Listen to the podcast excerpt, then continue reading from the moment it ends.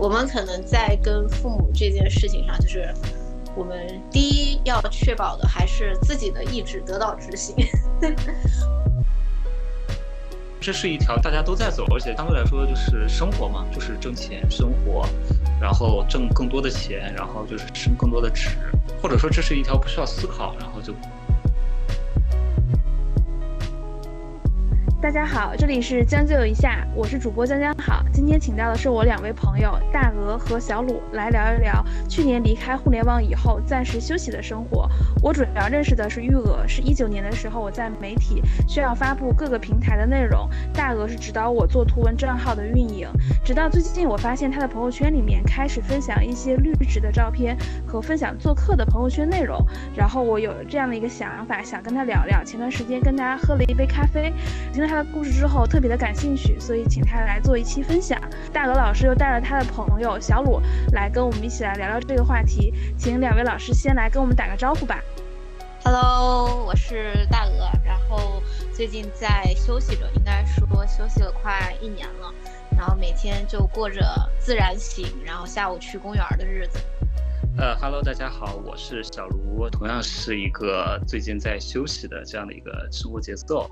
对，然后每天也没有什么事情，发发呆，然后喝喝咖啡，然后准备着做一点什么事情。我在问你们这样的日常生活状态之前，想问一下你们俩大概工作了多久？年龄大概是在一个什么样的范围？我俩都是九一年的，然后所以现在多少岁来着？让我掐指一算。今年是二零二三年，是三十二岁，然后工作了的话是八年还是九年？现在已经数学不太好了，好了，因为太久没有工作了。对，是的。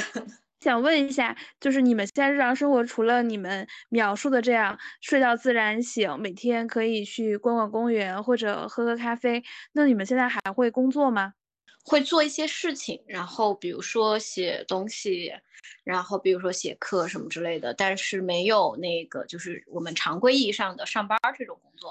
呃，小鲁老师也是这样。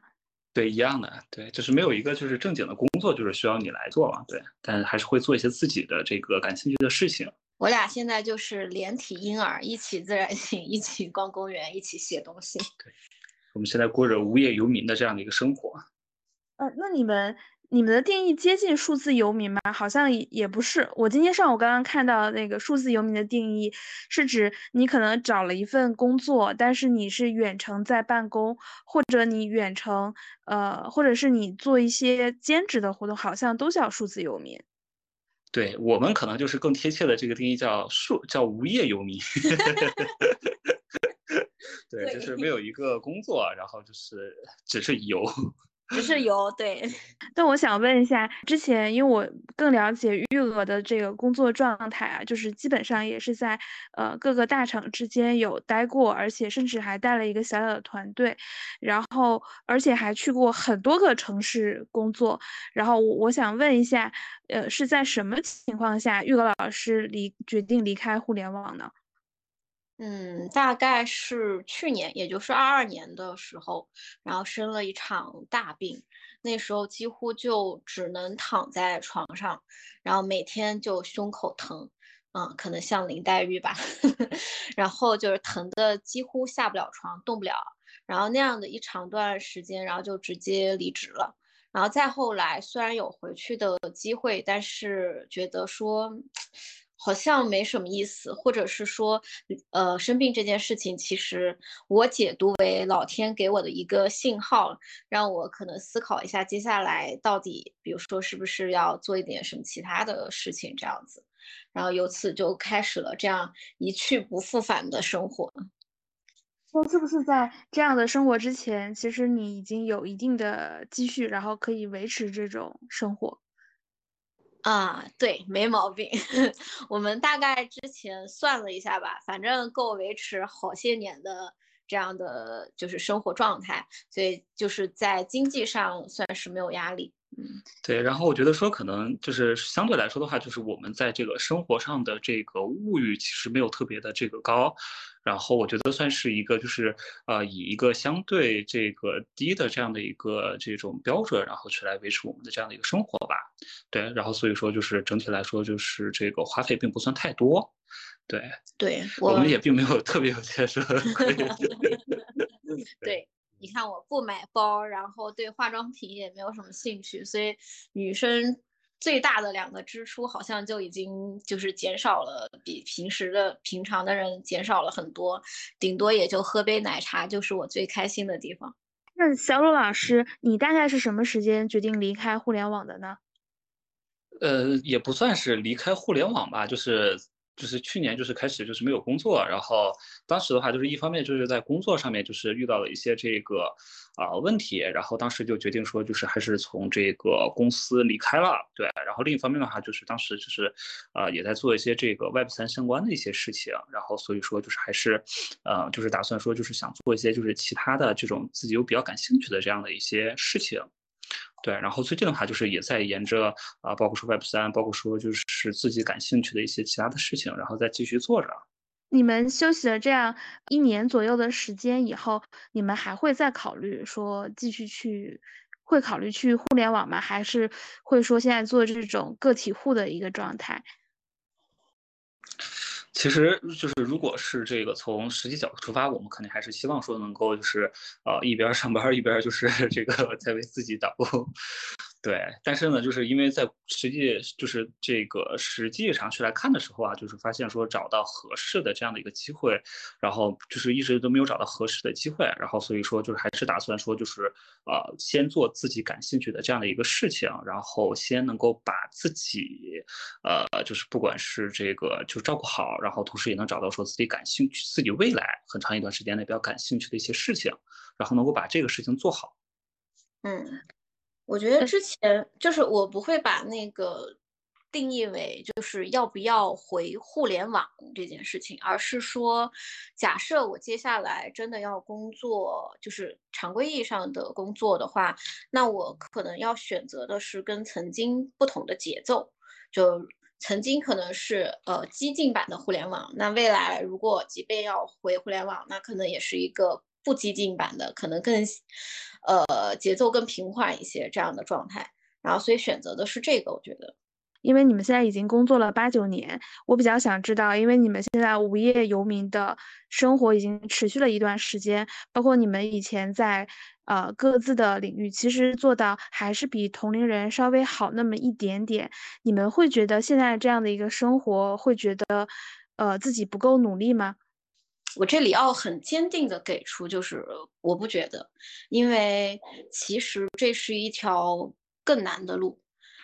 之前我跟那个小卢有过一个讨论，就是其实我们曾经都是在一个主流环境里面。其实当你在主流环境里面的时候，你的比如说，呃，虽然升职加薪很难，但是它是有迹可循的，对吗？然后以及你的周围的一切，其实。都是围绕着能够让你在这个环境里面，就是按照这样的呃脉络去发展来去服务的。但是如果你到了一个相对怎么说小众或者说是非主流的这样的一个路子上的时候，其实你要去呃努力的地方更多。曾经你可能就专注工作就好了，然后那现在你看。我们做自己的事情，其实它也是一种工作嘛，对吧？然后你还要去给自己建立自己的尺度标准，然后要去找到新的自我认同等等这一系列，其实它需要你努力的方面是更多的。嗯，那小鹿老师在这个问题上有什么想法？其实我的回答跟大鹅其实差不太多。因为这条路其实就是我们拉长一个时间维度去来看，比如说就是你去来看整个人生的这样的一个就是回报，它跟哪些就是关键因素最相关？如果是从这样的一个维度去来看的话，那可能是跟你当时的这样的一个时机是最为相关的。比如说以打篮球为例啊，就是就是同样是这个具备同样身体素质的这个黑人运动员，在二十世纪的时候，然后可以成为全球知名的篮球明星，比如像科比。但是可能同样的这样的一个人，他有着同样的这种身体素质，有着同样的这样的一个头脑，他可能落到十九、十八世纪的时候，他只能成为一个奴隶。这个是他个人不够努力吗？也不是，只是说他当时面临的这样的一个环境，不足以让他发挥他的这种才能。然后，这是我对于人生来说，我觉得说主要的因素还是说你的机遇和你个人的这样的一个呃素质和你个人的这种兴趣，然后是否匹配。然后其次的话，再来看说你的这种努力，包括说你的其他方面的这些因素，可以让你有一个更好的。然后还有另一个是在于说，就是人生最终的结果是要看说你的，比如说努力之后的这种成果吗？我觉得其实也不一定，它很有可能其实是要看你在过程之中，然后你是否为了这个结果而努力的过程之中，然后你全心全意的去来付出过，你全心全意的为自己考虑过，你最终可能说结果不一定是好，但是过程之中你的付出会让你觉得说会更加的这样的一个开心。嗯，我想补一点就是，我觉得曾经在工作互联网工作的时候，我对自己的要求就是绝对的努力，因为小时候那个。老师帮我们选的一个座右铭叫做“努力的人不一定会成功，成功的人一定努力过”。然后，所以很长一段时间，我真的把这个作为座右铭。所以我觉得一定要努力努力，如果没有做好，然后那可能就是我努力的还不够多，呃，怎么之类的。然后，其实你。渐渐的，你会发现这个词给到你的，可能有些时候是鼓励，有的时候也是束缚。它把你框在了一种这样的标准里面。但其实，就像刚才小卢所说的，有些事情不是你努力就可以。当然，我我觉得这里不是一种妥协哈，就是它真的就不是那样子的。然后再一个就是，你真的要拿努力来去激励自己吗？你真的要给自己贴标签？你觉得努力对于你来讲是一个不考虑任何外界因素的时候，你愿意拿这样类型的标签来去形容自己吗？我觉得可能大家不一定会。如果让你们对比，就是你们俩之前公司的同事跟你们差不多，或者说跟你们当时做的职位差不多人的生活，你会觉得你们之间现在生活最大的差别会是什么？我之前想哈，在我离职之前，其实你跟同事日常吐槽的时候就会有聊。我觉得看到最典型的三种人哈，一个是就像曾经的我，工作几乎是生活的全部，所有一切都是围绕这个来的，所以那时候干得十分的起劲儿。不需要老板来去 PUA 我，我天天就搁那儿自己 PUA 自己，然后我的所有的九九六全是自愿，我还觉得哇塞，真的就像那句话说的什么，就公司给了你这样的机会，你应该感激，这就是曾经的我，就干得十分起劲儿。然后还有很大的一部分人，其实对于他们来讲，工作只是生活的一部分，对他来讲谈不上平衡，因为他天然更在意自己，更遵从内心这样子。就以前我是挺不理解这一类的，但是后来渐渐的才发现自己曾经有多么的傻。然后再后来，就是到离开的时候，我真正的发现有一个事情就是。我最早做互联网的时候，是因为腾讯卖给了我一个梦想，叫做你做从事互联网行业，你可以连接更多的人，你的每一个思考、每一个举动都能够去影响，不是成千上百，而是上万甚至是百万这样的人。那所以我觉得这个事情简直是太有魅力了，对吧？太有成就感了。但实际上，你后来会渐渐的发现，互联网去连接了最多的人，但其实是把从业者却困在了办公室里面。我在工作的时候，基本上是看不到太阳的，因为我早上。呃，虽然比较晚出门，为了给自己节省精力，然后早上基本上在车上就睡过去了，睡了大概就到公司了，然后开始一天在工位、在会议室各种事情，然后晚上不用说，一定是十点、十一点什么的才开始回家的，这样的一个状态，渐渐的之后，你就会发现，嗯，你被框在里面了。但当你真正要去离开的时候，就像我们曾经吐槽，其实一起吐槽的小伙伴有很多，但是真正离开的人很少。为什么呢？我觉得其实几点吧，一个是就像最开始我们聊经济这个问题，很多人的经济来源、核心经济来源还贷人其实是公司，然后以及你工作习惯上的一切，对吧？再一个就是当你离开了之后，很重要的一点就是会有社会认同上的缺失。如果你没有在没有提前在另外一个地方去找到社会认同，那当你要去离开的时候，这一系列的阵痛其实就会把你打回来。这里其实我有一个问题，就是我我自己的感受是很强烈的。当我不工作的时候，其实我容易没有社会化的标签，那我等于失去了我的社社交圈。因为有的时候你的社交有一大部分还是跟工作会比较相关，另一部分是可能吃喝玩乐、朋友之间的这种呃社交圈。那你们在不工作以后，你们怎么维持自己的社交，或者你们现在社交大概是什么样子的？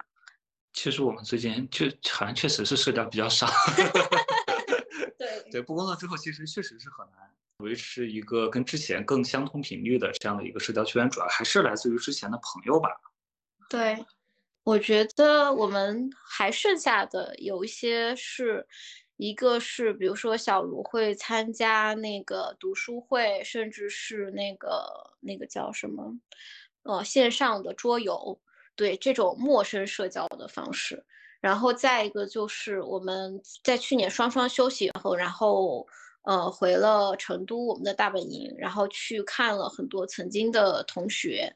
然后发现哎，其实他们活得很棒。当然跟他们聊了一些，你会发现曾经你在工作当中觉得的时候，就离他们越来越远了，甚至是没有话聊。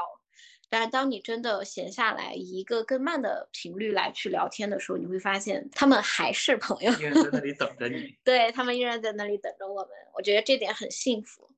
然后再一个就是，我最近不是在写植物嘛，虽然结交的朋友不多，但是你会发现在网络的另一端有一个跟你心有灵犀的人的时候，实际上是非常的美妙的。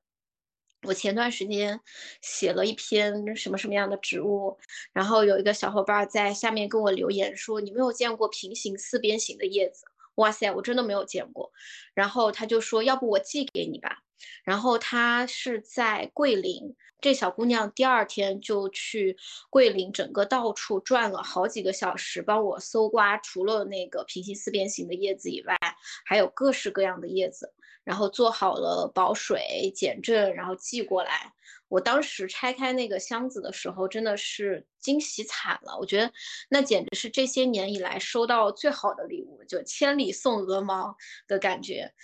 就是当离开了工作以后，你可能才有一些机会去结识到这些曾经可能在那个时候的你看起来很低效、很无意义的一些交流，但是可能。这一类的交流上，情感连接会更多一些，能有一些这样的朋友。我还有一个问题，我觉得这种休息的状态，除了社交生活以外，就是对于我们父母的这一辈，其实他们是比较难以接受的，因为他们大部分都是在呃国企啊、工厂里这样的地方上班，在他们心里说一定要有一份比较稳定的工作，但你选择了呃相对比较休息的状态，然后兼职在做一件事情，就意味着不稳定。那这个问题你们有跟你们自己的父母去沟通过吗？坦率说是没有的，对，而且这件事情呢，我觉得说是因为毕竟已经是这么大的人了，就是你不需要事事都这么大的人，对，都跟父母去来沟通，去来听从他们的这样的意见，对，有一些事情的话，你觉得说跟他们沟通可能会存在着一些这种沟通的这种不顺畅，甚至一些阻力的时候，但你自己又想做，那就没必要去跟他们说。对我们可能在跟父母这件事情上，就是我们。第一要确保的还是自己的意志得到执行。我记得每一次在我换城市的时候，就是我每次工作的调动或者要去一个新的城市，我妈都会首先问我：“你为什么要去？啊，你在这边过得不好吗？你如果过得不好，你要不就回成都来吧。”然后成都那边有一个亲戚，前段时间推荐了一个什么什么厂里的岗位，特别的好，又稳定，还有编制什么什么的。但其实这些事情就很难去讲清楚。然后所以呃，我也是没有告诉我父母。然后他们以为我现在还在那个工作，然后写职务什么的，只是我的副业而已。就是你们两个都换了各个城市，然后你们俩可以讲一下，就每次换城市的决定原因。最后我们可能会落到说每个城市之间的不同，你们自己感受上的、找工作上的、生活上的。大鹅老师，我看你在北京和上海都工作过，你是怎么决策换城市这件事情的？其实这个事情跟很多身边的朋友聊过，就是他们都很惊讶，为什么我俩能够这么无负担的换城市。其实对于我们来讲，我觉得这个决策还蛮轻的。呃，首先第一是从一七年的时候，我俩一起从成都到北京，在成都其实日子已经过得非常不错了。有一天我们聊天的时候，小卢问我说。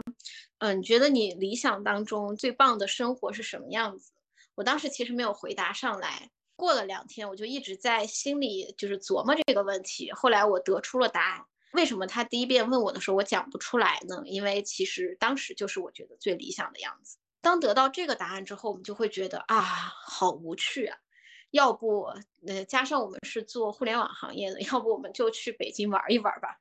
然后大不了就是，如果在北京，对吧，工作不顺利呀什么之类的，我们还可以回成都继续过那样的日子。所以基本上就是在一个绝对可以说是绝对无压力的情况下来了北京。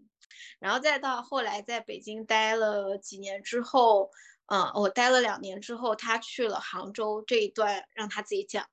然后再后来从北京去上海，同样的也是，因为每一次去上海出差都觉得哇塞好棒啊！如果去其他地方出差，我就比如说睡到需要工作的时候再起来，但去上海出差，我一定会早早的起来，然后去路边找一个咖啡馆来一杯，然后或者去路边溜达一下，就一直很喜欢这个城市，然后所以想着说，嗯，有朝一日我一定要去上海待一待。然后，于是刚好那年聊到了上海 B 站的机会，然后所以就很果断的过去了。所以基本上来说，呃，你看我们其实没有小孩儿，对吧？父母这件事情上，父母的意见我们又啊不甚在意。然后所以就我俩决定想去哪儿也就去哪儿了，嗯。我我觉得说这个可能会有一个就是相相对来说就是偏底层的这个逻辑，至少我们表面上看起来说，就是对于这种结果，对于比如说挣多少钱呀，对于说可能在职场上的晋升，就是没有那么的在意。不知道这个是不是我们最真实的这种内心的这种想法，但至少说这个肯定是我们内心中的某一面的这个想法，就是我们。更喜欢去来体验人生的呃这个多样性，然后包括说就是你在职场上的这种经历的多样性，也包括说各个城市的你的不同不同城市之间的这样的体验的这种多样性。对，然后我的话其实跟大鹅之间也就是这个一八年的时候，然后我去了杭州，然后他留在北京，然后这一段这一段经历之间其实是有一些这种差异，其他的其实都是一样的。对。其实对比互联网的从业者来说，我觉得你们算还是非主流的那一挂的从业者。主流应该是什么样子？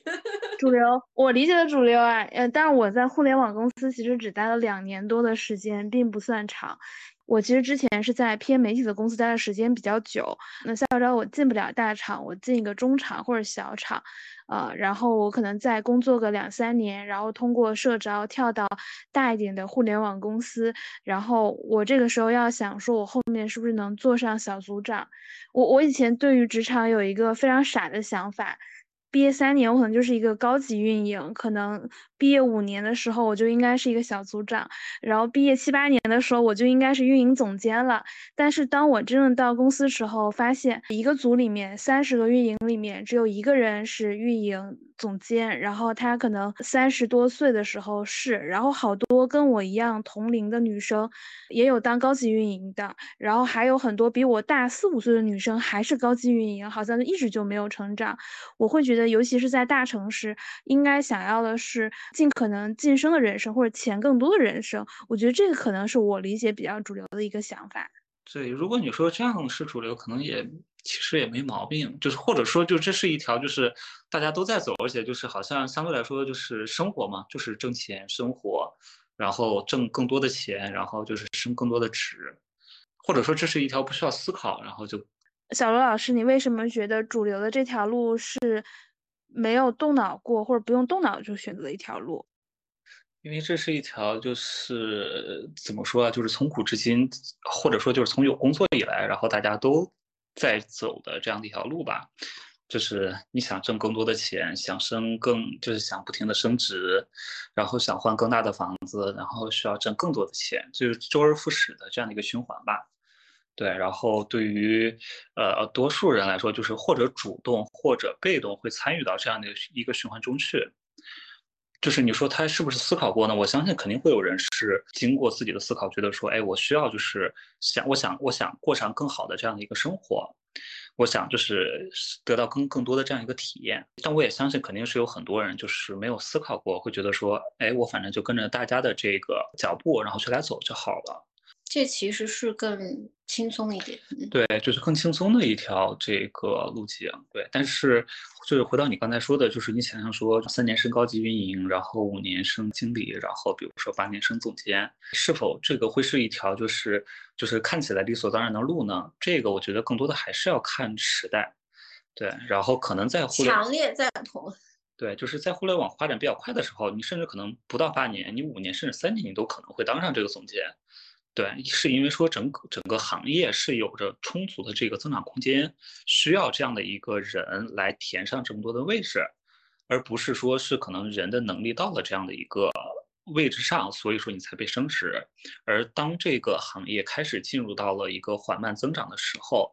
然后实际上就是你的上升通道其实也就自然而然变窄了。哪怕你可能具备了之前的这个总监的这个素质，你依然不会有总监的这样的一个位置。对，这个是时代的选择。我我这里补一个小例子，就是我们之前会看到很多吐槽老板的一些的内容，然后渐渐的，你你会去发现，如果是在传统公司，其实他们对于比如说要不要把一个人提拔为管理带团队这样的一个身份，其实除了比如说他的业务，对吧？这些其实还要去考虑他的管理能力的。真正的来去考虑管理能力，在大多数的互联网公司，就比如说我带团队的时候，其实老板根本没有考虑我这一点。带更大的团队的时候，可能老板心里有考虑过吧，但是更多的还是看，比如说。呃，你曾经的业绩怎么样？然后你做到的，嗯，比如说你平时的跟大家的沟通是不是顺滑，跟周围的相处是不是 OK？在真正意义上的管理能力这件事情上的考核其实是缺失的，然后这也就造成了很多，其实我们看到以某大厂为代表，对吧？就是有非常多的小朋友，然后当上了就是来去带团队，可能曾经他们在业务上是有非常出色的表现的，但对于比如说某些管理技巧方法的缺失，然后让整个团队其实下面的小伙伴都生活在一团乌烟瘴气当中，这也是有的。但这也是说你选对了，或者说他们选择了一个适适合的跑道。然后这个跑道能够去推着他往前走。呃，大鹅和小鲁，就是你们现在已经不工作快一年的时间，你们现在有感觉到后悔吗？嗯，一点点，但这一点点不是说不工作这件事情，而是，呃，如果我能够带着现在的记忆穿越回。呃，一年前，呃，一年前可能不够，可能两年前我会做一些改变。我我没想好，我我想了有两条路，没想好可能会选哪一个哈。第一个呢，是在更早更早的时间，不要去要求自己对于工作投入那么多，就是走杆不走心。这样呢，我也许可以继续呃更长久的工作一些年。就曾经我是一个对工作极度努力的人，因为那个时候我的心里的想法就是工作才是那个不会辜负你的人，哪怕是你的伴侣，其实都不一定。但是现在来说，不是说会不会辜负你这样子，而是说这个想法就很危险，因为你一旦带着这样的想法走进去，其实就意味着他一定会辜负你。这就是一个典型的，就把你的鸡蛋放在了同一个篮子里面。其实对于工作这件事情，我觉得更好的一个心态，也许是不存在辜不辜负，所以不要走那么多的心，走杆走肾就好了。越多的心投在里面，可能最后是自己让自己伤心。以一个更加平和的心态来去工作，也许来讲未来就会就是能够在这条路上走得更长一些，这是一个。然后再一个来讲的话，就是。如果时间能倒退，能穿越，我会觉得在工作中积累更多有用的东西。就之前我在工作当中也一直是这么想的，每做一件事情，我都告诉自己，我要想的是，比如说这件事情做了结束之后，假设我马上就要跳槽，对吧？那它能带给我什么？那个时候我也是这样来去积累的，比如说积累了很多的思考方法呀、分析方法呀等等这些。但到你如果真的要作为一个个体户的时候，你会发现那些东西几乎用不上。曾经我们在平台的时候做的非常多的事情都是平台思路，它相对来讲更加的宏观。然后真的，如果你要去经营一个生意的话，其实它会更加的微观。你曾经积累的那些宏观的东西，有一点难往上套，这是一个。然后再有一个就是，比如说我曾经其实。特别不喜欢做流量相关的事情，我觉得就是你把每个对吧来的渠道的流量算清楚，然后怎么样去好好的提升转化率就好了，就这么粗犷的想法，觉得很没有意义。但实际上，如果你未来真的还要做在线相关的一些创业相关的事情的话，流量其实可能是你能够从大厂带走的看家本领。嗯。刚才大鹅提到走干不走心这件事情。呃，我其实还挺有感受的，包括我之前在互联网公司的时候，常常也会觉得自己得不到正反馈，包括我周围有一些年龄比我更小的朋友，有的时候会找我倾诉，呃，就是会觉得在自己的工作中得不到正反馈，很低落或者不够自信，或者常常也陷入迷惘，就是工作了四五年以后，肉眼可见也没有什么太多晋升的机会，然后就会考虑说自己是不是不能在互联网继续做下去了。那更多的时候还是这种相对比较抑郁的情绪会比较。多，大家老师对于这种不好的情绪，你有没有什么解决方案可以来说一说？嗯，首先深有同感，我曾经也经历过一段就是这样的噩梦时间。呃，那那时候的状态就是每一次的不管是正式还是非正式的汇报，所有的老板，嗯，自己的老板，然后对方部门的老板都会以一种挑刺的眼光来去审视你的方案。就是你看不到其中，比如说，嗯，有建议或者是什么的部分，就是也许他们的思路是好的，但是他们说话的那种方式会让你觉得他们就是在挑我的刺，以至于我后来养成了一个很好的习惯，就是所有的准备工作都做得非常的缜密，他几乎问不出我没有考虑到的问题。然后后后来有一个小伙伴儿。就是他跟我开过一次会，他就来问我，为什么他们问的问题你都答得那么好，那么的顺滑？他们以为是我的临场反应很好，其实不是，完全是因为我在事前把他们想要、可能想要问的所有问题都琢磨了一遍，然后给出了我自己的答案。我并不推荐这种做法，因为这是一个典型的去应对提问的方式。当你花了非常多的时间再去应对说啊，我要让自己的方案变得无懈可击的时候，其实它意味着你的方案可能没有任何亮点，因为对吧？你琢磨的全是啊，可能有一百个死角，我都要去把它覆盖到，让他们挑不出毛病来。但其实你真正方案的那个亮点在哪里？它的最有魅力的地方，可能你花的心思就少了。然后对于这种自我认同的缺失，我觉得，嗯，首先就是第一，我之前跟朋友有一个比喻哈，你见过做蛋糕的那个轮盘，就是一个转盘那个东西。然后呢，我们的就是这样的常规意义上的职场晋升或者评价体系，就像是那个大轮盘，你就它以一定的速度旋转着，你也是在上面的小人跟着它一起跑啊跑啊跑。然后呢，互联网相比于其他行业，还在这个轮盘上多了一根棒子。就是它会以一个更高的速度来去推着你往前跑，如果你没有，如果你低于了那个速度，你就会被碾压成粉粉。然后呢，呃，所以很多人都在上面跑啊跑啊跑，直到某一天你被碾成了粉，或者是说你像我一样生病，由于这样的意外，然后落在了轮轮盘的外面，然后这个时候你就仰着头看着那个高高的轮盘，然后觉得天呐，他们还在正轨上，但我好像都不在，然后。哇，他们这个对吧？这个轮盘转得这么的风生水起，而我好像是那个被淘汰了的一样，但其实不是的。你再转过身来去看，你会发现其他的地方有很多个这样的轮盘，就不要只眼睛盯在那里。所以这里我想说的是。不管是你未来以后要去到别的轮盘里面，还是你要为了在这个轮盘下面让自己内心生活的更舒服，其实很重要的一点是你自己去建立对于自己的评价体系，这个需要很漫长的时间来去自己寻找。然后，如果落到一个更加具体的方式的话，我们现在都写 OKR，对吧？我之前会建议小朋友去给。自己每年甚至每个季度去写自己的 OKR，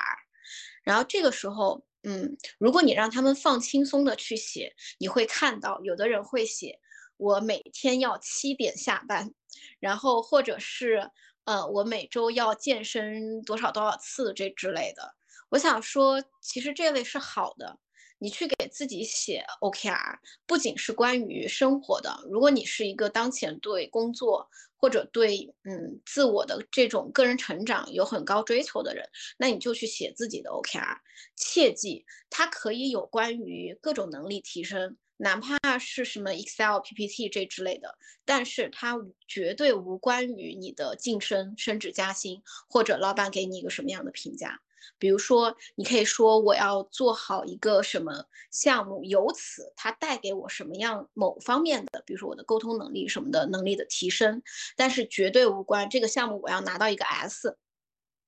渐渐的，就是你周而复始的，我觉得啊，但凡有个一一年两年，其实你能渐渐摸到那个脉络，就是你能去找到。自己对自己认可的地方，自己的评价，尤其是如果你是每个季度甚至每个月来去复盘这个事情，到了一年年末的时候，你就知道，其实我自己的评价是这样的，我的这一年的重心是这样的，明年我还要怎么怎么样的活，由此来去渐渐的把平时老板给你的，其实有点像是强加给你的各种评价给排除开来。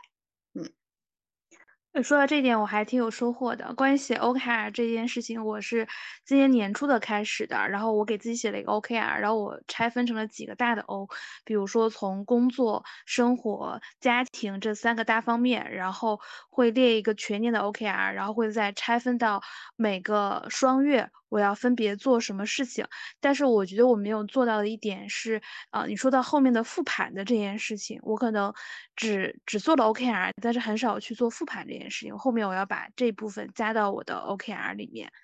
嗯，其实复盘不仅仅追踪项目的进度，如果对于一个纯个人的 OKR 来讲的话，它其实可以帮你越发的来去看清自己。那小武老师，你你会后悔吗？在这段时间里？嗯，其实谈不上后悔与不后悔吧，因为对我来说的话，就是怎么说啊，就是工作永远都会遇到说工作上的这种问题，不工作又会遇到不工作的这个问题，所以我算是躺平。就是既然知道说每一个每一段路都会遇到问题，那就不存在说后悔或者不后悔吧。就是我们，就是我觉得说，与其说后不后悔，只是说我们肯定是希望既要又要还要的生活，想要上班的收入，不想要上班的这个烦恼。对，这个是我后悔说为什么我没没能拥有这样的生活。我我其实现在打开社交平台，就是无论是看 B 站还是看小红书，都会刷到一些，要么是被大厂裁员以后的人的一些生活，要么是选择裸辞。而且我会发现裸辞的人会以呃年龄偏小的人为主，然后他们后面可能有的人是呃做创业，有的人做自媒体，有的人可能也真的躺平了，有的人还会开店。然后呃可能我会把呃他们的生活跟你们的生活有一些类似。那假设有一些人。想年轻人从互联网想要离开的人，想选择跟你们一样的生活的人，那你会对这些人有哪些 tips 呢？先不要去看别人做什么，而是先盘清楚自己，对吧？你是一个什么样的人？然后你对于啊生活的预期是一个什么样子的？我觉得说还是从自己的实际的状况出发，不要去来盲目去来看别人，比如说别人去裸辞啊，别人去大理啊，别人有怎样怎样的人生啊，因为别人跟你的情况可能千差万别，你只你永远不知道别人的银行账户里躺着多少个零儿。就是你，你只看到了别人的好，说不定就是背后他此刻正在悄悄哭泣，然后人前还要打肿脸充胖子。说起来好像就像我们一样，给大家悻悻的说我们有多好多好。对，因为我觉得说，就是尤其是对年轻人来说吧，可能就是觉得头脑一热，可能觉得说，哎呀，我好像什么都可以做。对，但实际上就是你还是要去认真、认认真真想清楚，就是互联网大厂可能确实是，比如说会存在着说，就是这个业业务上，然后也。增长没有那么快，然后可能也比较卷，但是可能相比传统行业来说，依然就是这个增长还是有着比较高的速度，就是主要还是看跟谁比吧。对啊，然后这个收入来说，好像确实是没有之前就是涨那么快，但是跟传统行业比的话，依然还是很高的。对对，然后对，所以我觉得说就是这块就是还是看你自己的这样的一个需求。对，然后你说，比如说，就是你说，就是在互联，就是在大厂好像得不到正反馈，去传统行业可能能得到吗？我觉得也不好说，可能更不行。对，说不定就是你会觉得说，就是在那里待的更加的痛苦，可能给你一些反馈，但是 这个反馈你可能还不如不，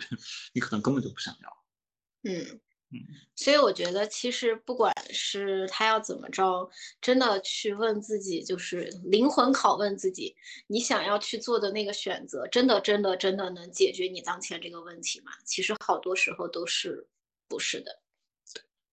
当然，就是肯定就是事前也是想不清楚的。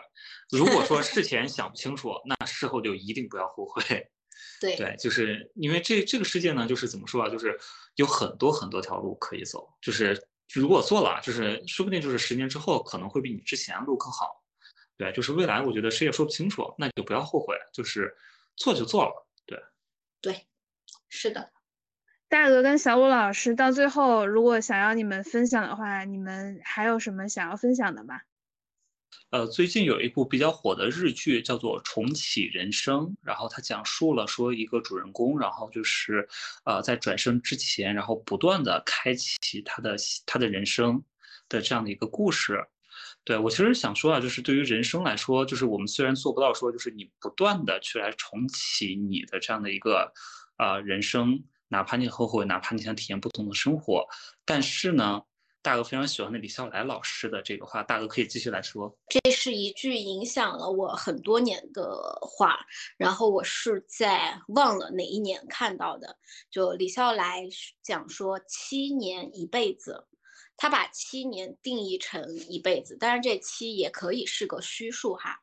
就在这一辈子当中，你就尽力的去努力，然后做这一辈子想做的事情。等到下一辈子开始的时候，其实你就是一个新的人生。你你当然可以带着过去的经验啊什么这些来去开始，但是你接受自己在新的一辈子当中，呃，从零开始。没有了过去的可能积累的某一些的光环，然后让自己从心态上能够像一个小婴儿似的，然后慢慢慢慢的再去成长，再去重活一生。其实你看到有非常多的人，他们有超级多的兴趣，然后总想要在一辈子当中来去实现。其实也许可以人为的做一个这样的时间上的划分，你就可以去完成更多的一些梦想。这其实也给了自己一个理由，我可以勇敢的去放弃现在所积累的某一些东西，真正意义上的去从零开始去过新的一辈子。尤其是今年大行情，其实对于互联网人来讲，大行情不好。这种时候，如果比如说你现在还没有找到合适的一些机会，也许这已经不是上帝给你的暗示了，而是一种明示，就是你的下一辈子可能要开始了。好的，谢谢两位老师，感谢感谢。